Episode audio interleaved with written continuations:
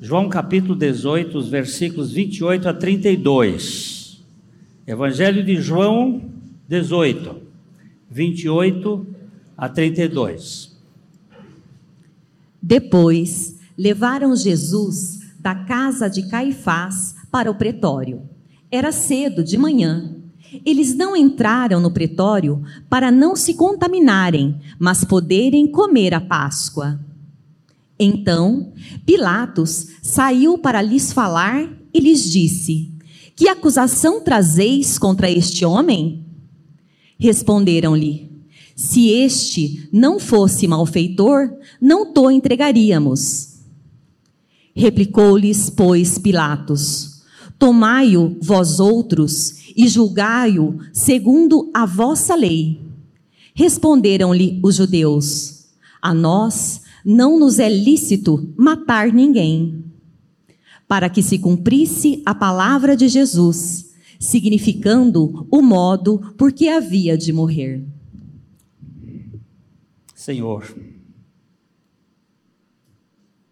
revela-nos a tua palavra. Fala aos nossos corações pelo teu Espírito e glorifica o teu próprio nome. É o que nós te pedimos, por Jesus. Amém. Esse troço hoje está fazendo até o adoração ele está fazendo. Você sabe que adorar o nome de Deus é isso aqui. Ele agora deixou de fazer. O nome de Deus é respirar. E a vé não se pronuncia, porque é um nome que vem da respiração. Todo ser que respira, louve ao Senhor. É muito interessante. Ok. Eles agora corrigiram lá em cima. É bom quando tem gente que corrige. Ah, qual é a cor do mundo? Eu li esse artigo, essa história, um ancião, ele descansava num banco de madeira à sombra de uma árvore, quando foi abordado pelo motorista de um automóvel.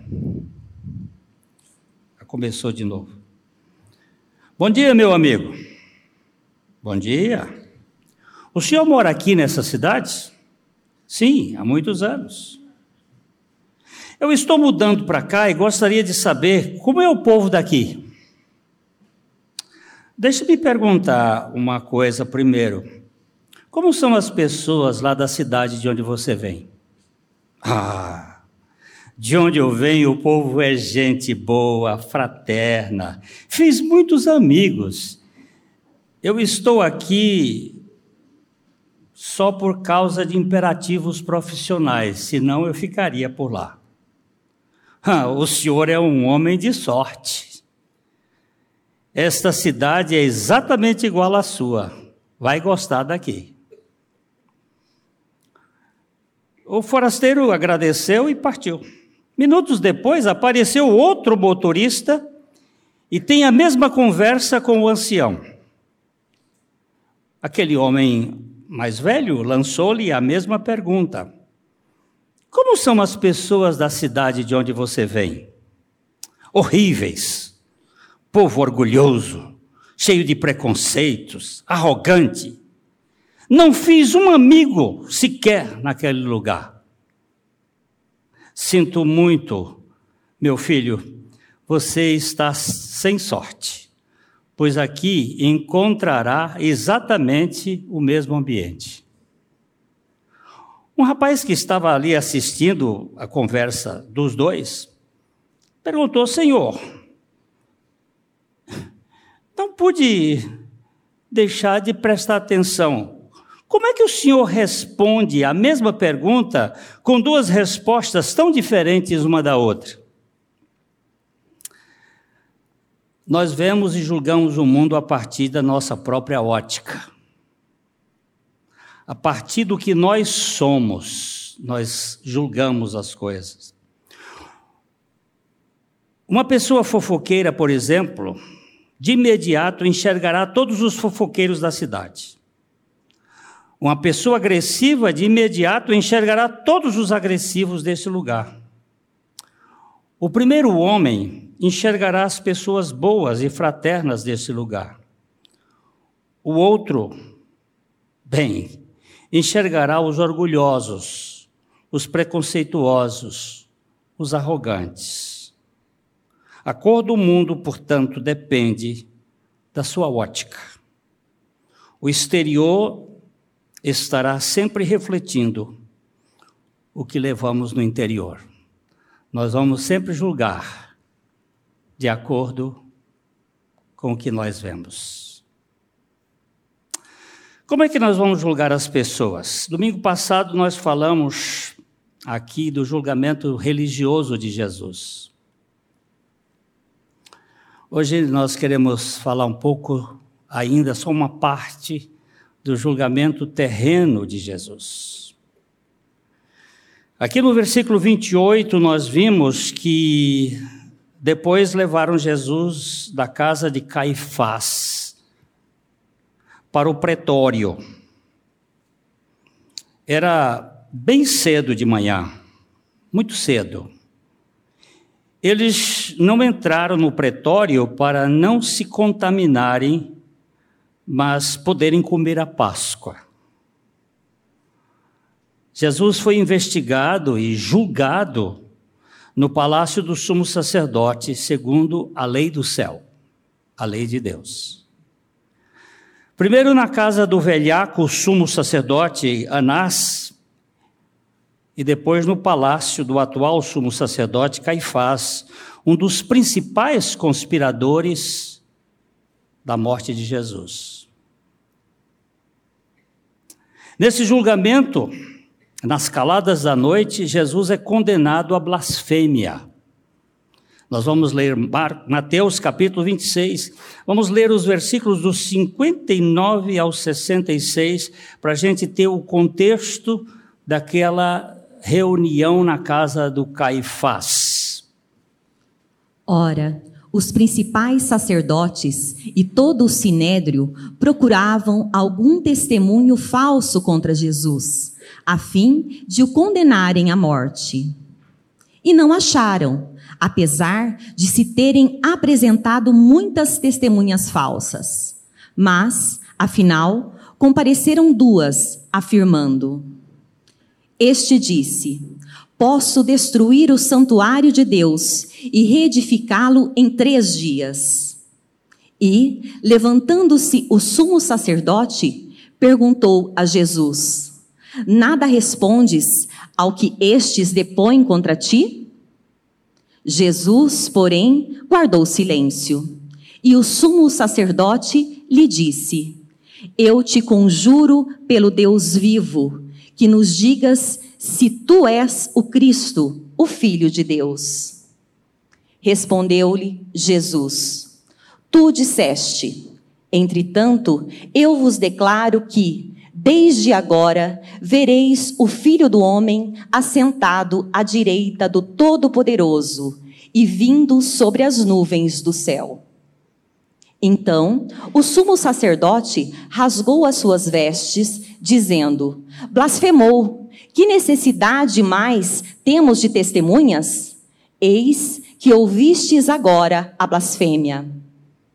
Que vos parece? Responderam eles: É réu de morte.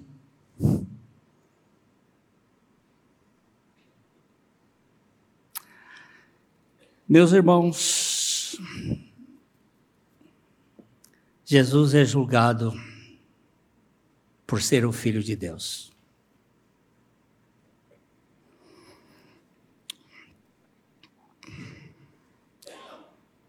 Uma das atrações do Festival de Inverno de Garanhuns, em Pernambuco, Daniela Mercury aproveitou um espaço em seu show para fazer uma crítica e uma censura aos políticos que adotam esta prática. Tudo porque a peça O Evangelho segundo Jesus, a Rainha dos Céus, em que Cristo é interpretado por Renata Carvalho, uma atriz transexual, foi retirado da programação do festival por um pedido do prefeito, que alegou ser uma forma de desrespeito à fé cristã. E ela gritou com todas as veras da sua alma: Jesus era gay! Eu não digo as outras palavras.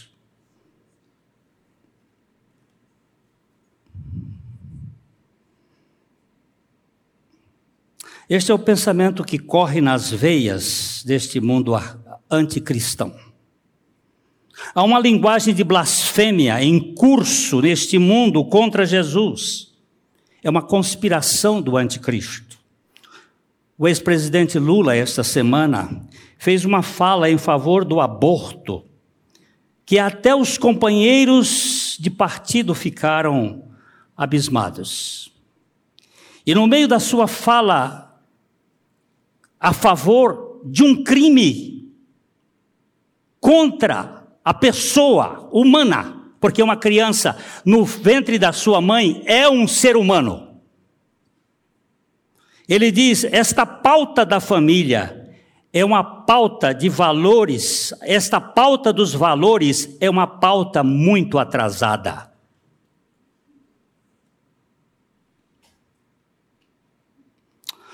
No mundo de Deus, que Deus criou, o Filho de Deus é condenado por ser o filho do homem, o Filho de Deus. No mundo caído da mentira, a verdade é desaprovada por ser a verdade. E muitas vezes nós ficamos encurralados. Hoje eu tenho visto a igreja no mundo, silente diante das blasfêmias contra o Senhor. Nós vivemos num mundo de falsidades. Mas, segundo a lei do céu, a lei de Deus, Jesus não era réu de morte. E os judeus também tinham perdido no primeiro século a condição de executar a sentença, sentença de morte. Eles não podiam matar ninguém. Então, eles levaram Jesus ao pretório, possivelmente o belo palácio de Herodes o Grande, onde Pilatos se hospedava quando vinha de Cesareia para Jerusalém. Eles não queriam entrar. Você vejam, vamos dar uma olhada de novo no versículo 28. Depois levaram Jesus da casa de Caifás para o pretório. Era cedo. A noite toda eles passaram julgando Jesus e condenando-o por ser o filho de Deus. E agora eles levam Jesus ao pretório, onde morava, onde estava Pilatos. E para não se contaminarem, mas poderem comer a Páscoa, mas a Páscoa não foi um dia anterior? Jesus não tomou a Páscoa naquela noite de quarta-feira?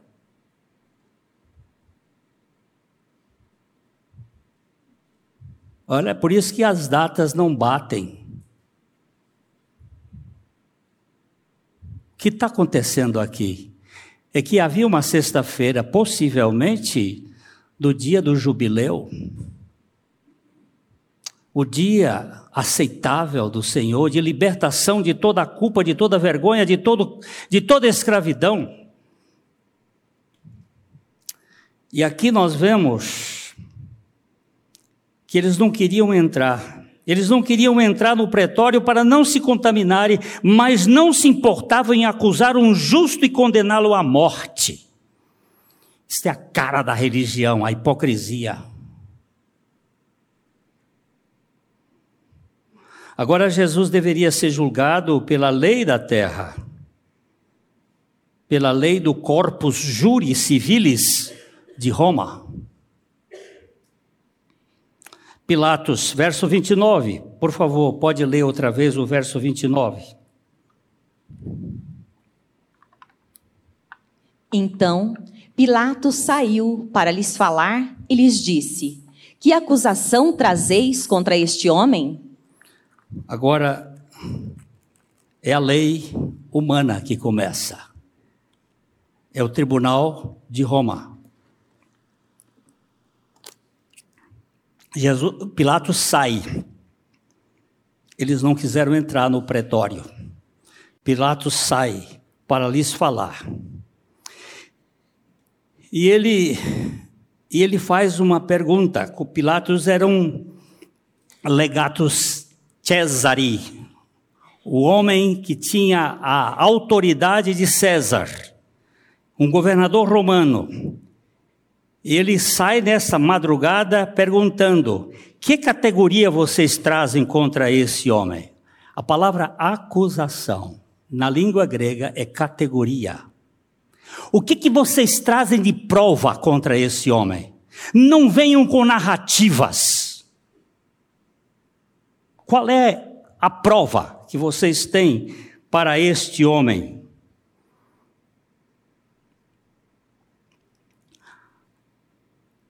Versículo 30. Responderam-lhe: Se este não fosse malfeitor, não to entregaríamos.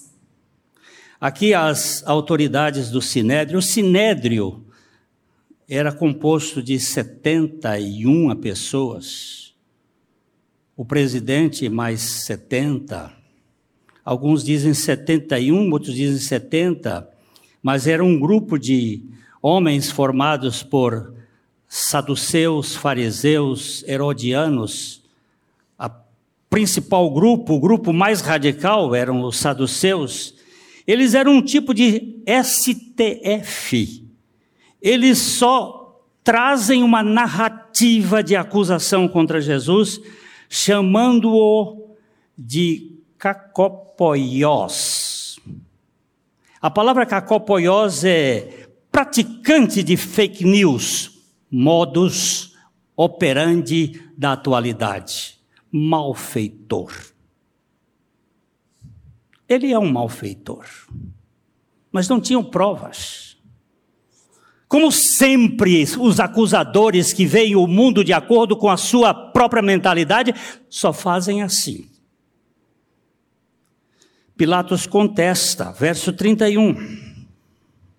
Replicou-lhes, pois, Pilatos: Tomai-o vós outros e julgai-o segundo a vossa lei. Responderam-lhe os judeus: A nós não nos é lícito matar ninguém. Meus irmãos, que a hipocrisia. Haviam já julgado Jesus e que era digno de morte. Mas agora eles dizem licitude. Não é lícito que nós matemos ninguém. Pilatos era um homem fraco. Eu vou dar aqui algumas dicas rápidas a respeito desse fracote. Pilatos, segundo a narrativa de Flávio Joséfo e do filósofo Filo e de outros historiadores, ele era um personagem sem nobreza de fato, se não fosse por suas influentes conexões através de um casamento, ele nunca teria chegado ao cargo relativamente insignificante que ocupou como procurador da Judéia. Ele era da Espanha, natural de Servilha. Ele se juntou aos, às legiões dos germânicos na guerra de, do Reno e depois que a paz foi assinada, ele foi para Roma para fazer a sua fortuna. Lá ele conheceu Cláudia Prócula, filha mais nova de Júlia, que era, por sua vez, filha do imperador Augustus. Ah, quando você acha uma mulher famosa, dá para ficar bem na, na foto. Ele casa com a filha de Júlia, a Cláudia Prócula, e a Júlia era filho de Augustus, o imperador. Mas esta mulher, esta Júlia, era da tripa de fora. Pensa uma mulher nojenta, podre. Uma vida pregressa, sórdida, que a própria Roma, que era decadente, a considerava uma imoral. Nenhum homem de peso casaria com uma mulher dessa. O próprio Augusto, quando se referia, alguém se referia para a, respeito de Júlia como sua filha, ele dizia: "Ah, se eu não tivesse mulher e se eu não tivesse, se meus filhos tivessem morrido". Porque ele tinha pavor de citar o nome da sua própria filha. Mas Pilatos querendo nobreza, porque ele era um homem fraco, os homens fracos buscam o poder através de qualquer outra forma. Ele se casou com ela e foi para foi nomeado no ano de 26 depois de Cristo, antes depois de Cristo, ele foi nomeado como procurador da Judéia. Mas ele cometeu três problemas graves. Primeiro, ele colocou ah, os, as bandeiras de Tibério em Jerusalém. Isso gerou uma, uma luta muito forte, porque os judeus não aceitavam aquelas bandeiras, aqueles banners, propaganda de Tibério. E eles foram em cima. E ele morava na Cesareia. Cesareia na beira do mar. E aqui nós temos Jerusalém. E os judeus se juntaram. E ele mandou cercar todos os judeus dentro de um, de um, ah, de um teatro, botaram todos lá dentro e eles tiraram a roupa, ficaram nus e preferiram morrer e ele teve que retroagir. Depois ele quis construir um aqueduto do, do tanque de Salomão para Jerusalém, mas tirando o dinheiro do Corban, do, do, do, do, do tesouro de Israel. E isso gerou outro problema. Mais tarde, ele, ele faz uma mesma coisa colocando o, os escudos de Tibério dentro do palácio de Israel, lá o palácio de Herodes, e isso gerou sempre ele tendo que fazer voltas. Tem um texto bíblico, vamos dar uma olhada nesse texto bíblico de Lucas, em que, ah, ah, ah, deixa eu ver onde é que está o texto, Lucas 13, 1, quando eh, ele mata um grupo de galileus e mistura o sangue dos galileus com o sangue do sacrifício. Ele era um homem fraco e um homem político. Naquela mesma ocasião, chegando alguns, falavam a Jesus a respeito dos galileus, cujo sangue Pilatos misturara com os sacrifícios que os mesmos realizavam. Então, o que nós podemos entender é que o julgador de Jesus também era um homem fraco. Ele queria agradar os judeus, e porque ele já tinha passado por essas dificuldades, e apesar dele ter observado que Jesus não cometeu nenhum crime, por cerca de três vezes ele vai falar aqui. Olha, vamos dar uma olhada em Lucas, capítulo 23, verso 4, verso 14 e verso 22, que Pilatos não vê crime em Jesus. Disse Pilatos aos principais sacerdotes e às multidões: Não vejo neste homem crime algum. Verso 14. Disse-lhes: Apresentastes-me este homem como agitador do povo. Mas, tendo-o interrogado na vossa presença, nada verifiquei contra ele dos crimes de que o acusais. Verso 22. Então, pela terceira vez, lhes perguntou: Que mal fez este? De fato, nada achei contra ele para condená-lo à morte. Portanto, depois de o castigar, soltá-lo-ei. Você presta atenção que os homens fracos, eles não conseguem se firmar na lei. Eles vão ficar nas narrativas. Três vezes ele vai dizer para eles: Eu não vejo crime nele. Eu não vejo que ele tenha cometido qualquer coisa. Parece que ele quer libertar Jesus, mas está temeroso da reação dos judeus por causa desses problemas anteriores que ele teve. Mas vamos dar uma olhada aqui nos versículos 31 e 32 para a gente ver o que está que que tá em jogo aqui. Replicou-lhes, pois, Pilatos: Tomai-o vós outros e julgai-o segundo a vossa lei. Responderam-lhe os judeus: A nós não nos é lícito matar ninguém. Para que se cumprisse a palavra de Jesus, significando o modo por que havia de morrer. Vocês pensam que Deus vai cair fora dessa história? A morte de Jesus não tem nada a ver com judeu, nem com romano, tem a ver comigo. Tem a ver com você. Tem a ver com um grupo que Cristo veio salvar. Não é um, uma trama que tentam fazer. Quando Jesus veio ao mundo, meus irmãos, já Herodes quis matá-lo bem no início, quando criancinha. E os pais tiveram que fugir para o Egito. Por quatro vezes eles tentam matar Jesus por apedrejamento. Mas não conseguiram matar Jesus por apedrejamento. Por quê?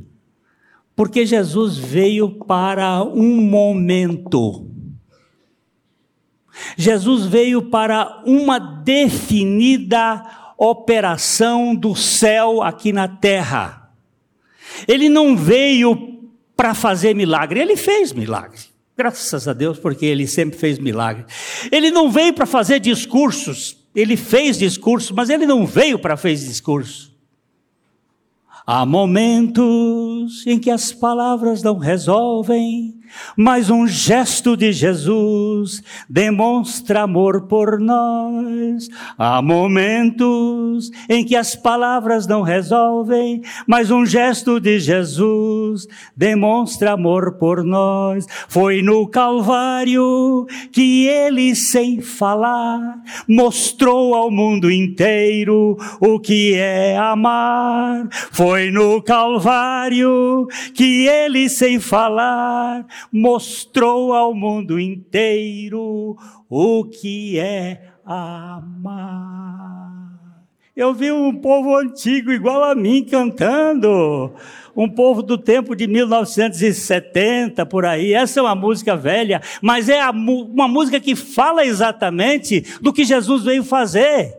Ele veio para aquela cruz ele veio fazer uma obra que não era nem Pilatos, nem os, os, o Sinédrio.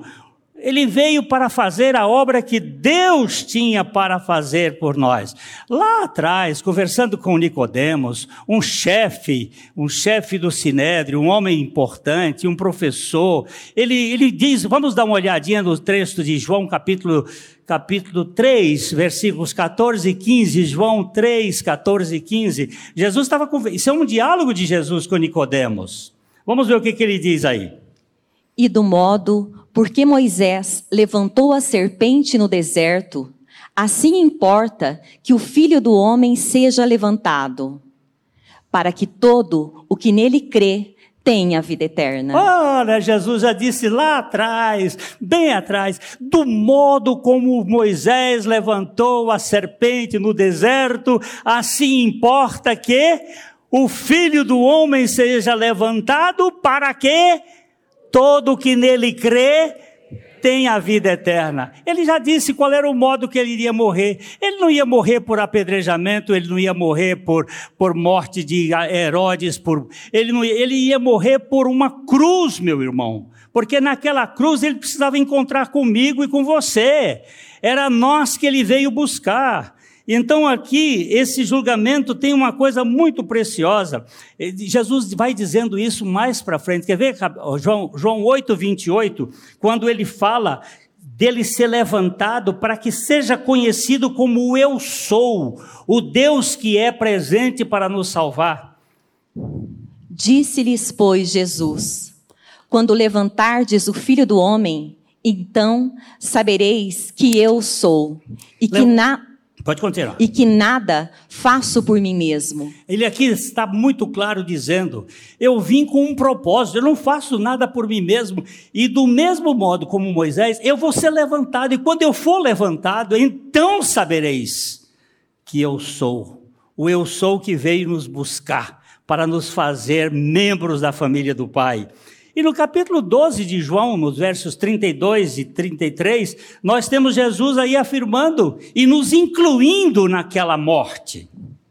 E eu, quando for levantado da terra, atrairei todos a mim mesmo. Olha, E- Isto, dizia, significando de que gênero de morte estava para morrer. qual foi o gênero de morte que Jesus morreu? Hein? Gênero de cruz. Essa cruz aqui é uma cruz grega. Perdão, uma cruz é, é, babilônica, não é a cruz romana. A cruz romana tem um negócio para cima, que esse aqui não dá para fazer. É para cima. Essa daqui é uma cruz babilônica, é um tal. Mas a cruz era posta no chão, depois era levantada. Ele era pregado aqui no chão e depois era levantado. E ele está dizendo: quando eu for levantado da terra, não ia ser morto por envenenamento, não ia ser morto por araquiri, não ia ser morto por enforcamento, não ia ser morto por apedrejamento, ele só poderia ser morto por cruz.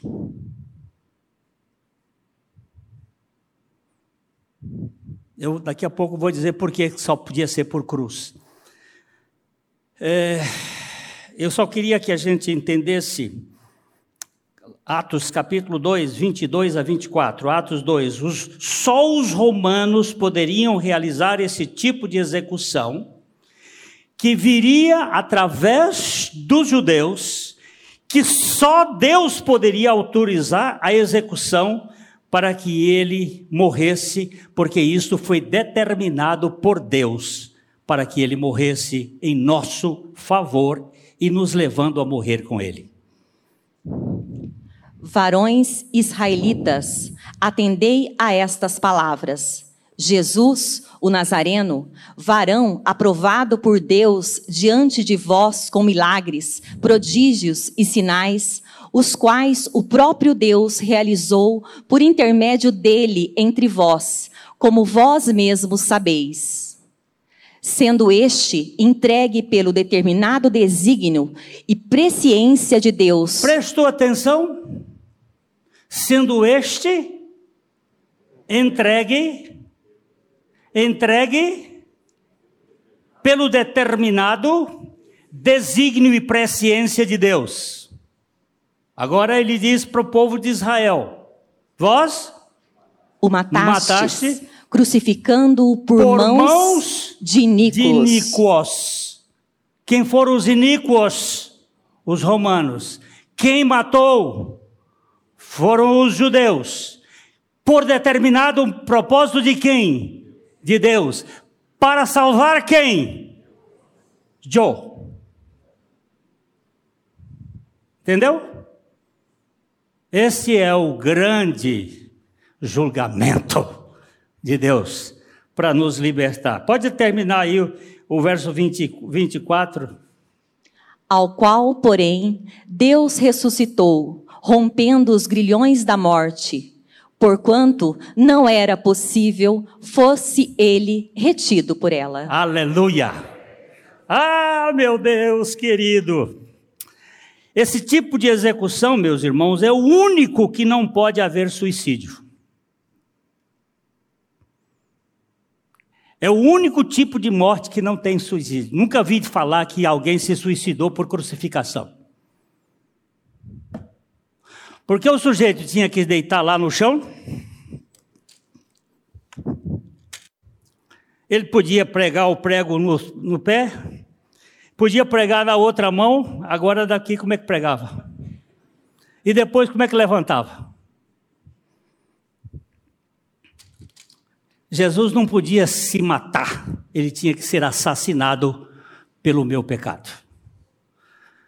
Segundo ponto, é, um, é uma forma em que o condenado perde todo o seu sangue. Você se lembra que quando deram a última estocada nele, só saiu pouquinho de água e sangue? Perde todo o seu sangue. Por quê? Porque a vida da alma está no sangue. E ele derramou a sua alma para nos salvar. Nós lemos isto em Isaías 55, 11 e 12. Ele derramou a sua alma na morte para salvar o seu povo. Assim será a palavra que sair da minha boca. Não voltará para mim Isaías vazia. 53, 11 e 12. Perdão, irmãos meus, é cabeça de velho. Ele verá o fruto do penoso trabalho de sua alma e ficará satisfeito. O meu servo, o justo, com seu conhecimento, justificará muitos, porque as iniquidades deles levará sobre si. Por isso, eu lhe darei muitos como a sua parte, e com os poderosos repartirá ele o despojo, porquanto derramou a sua alma na morte, foi contado com os transgressores Contudo, levou sobre si o pecado de muitos e pelos transgressores intercedeu. Você entendeu isso aí? Derramou a sua alma na morte? Que é derramar sua alma na morte? Derramar o seu sangue na morte. Por quê? Porque sem derramamento de sangue não há perdão dos pecados. Isso está em é, Hebreus capítulo 9, verso 22. Vamos ler esse texto. Com efeito, quase todas as coisas, segundo a lei, se purificam com sangue, e sem derramamento de sangue não há remissão. Entendeu? Por que, que Jesus tinha que morrer? Não era Pilatos aquele fracote que ia julgá-lo. É porque ele estava ali dentro de um propósito de Deus. Deus vai usar gente fraca também. Mas ele estava ali para obedecer um propósito determinado por Deus, porque Deus tinha em vista que o grão de trigo caindo na terra, se ele não morrer, fica ele só, mas se ele morrer, ele vai dar muito fruto. E vai ter muita gente que vai ser salva através desse sacrifício do Senhor. Jesus foi levantado na cruz, e quando ele foi levantado na cruz, ele me batizou juntamente com ele, me incluindo no seu corpo, me fazendo morrer juntamente com ele. E você? Eu estou vendo uns améns aqui, umas mãos levantadas lá. É isto, meu irmão querido o Evangelho de Jesus Cristo, é nos fazer participante desta morte, para que pela Sua ressurreição nós ganhássemos a vida eterna que vem por meio dele. Romanos capítulo 6, versículo 3, só para a gente observar este batismo de Jesus, nosso com Jesus ali na cruz. Ou, porventura, ignorais que todos nós que fomos batizados em Cristo Jesus, fomos batizados na sua morte? Esse batismo aqui não tem água, não, meu irmão. Nós fomos batizados na morte. E todo o sangue deles foi derramado, para que nós não tivéssemos que viver debaixo da culpa, porque Ele nos perdoou de todos os nossos pecados. Eu não preciso matar um feto. Eu preciso matar gente grande na cruz com Cristo. Para que essa gente seja salva de si mesmo. Não é matando crianças que nós vamos melhorar o mundo. E nenhuma mulher é dona do seu corpo. Porque do Senhor é a terra e a sua plenitude, o mundo e aqueles que nele habitam não tem o direito de matar uma criança. O seu corpo não é seu. Uma das tristezas que eu já ouvi foi uma senhora entrando no meu gabinete, dizendo, chorando e dizendo: Eu sou uma assassina, eu sou uma assassina. Eu ouço uma voz que grita: Eu sou assassina, eu sou assassina. Eu dizia, mas o que, que é isso? Umas vozes que dizem no meu ouvido: Assassina, assassina. Mas quem diz isto?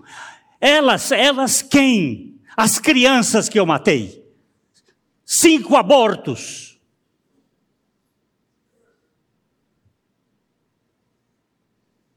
E depois mata e vai, e vai nas costas dos pastores e dos psicólogos para tentar tirar a culpa. Mas nós não podemos tirar a culpa, só Jesus Cristo pode. E Ele tira. E Ele arranca isso da, da vida das pessoas. O que eu posso dizer como conclusão aqui é que condenaram Jesus à morte.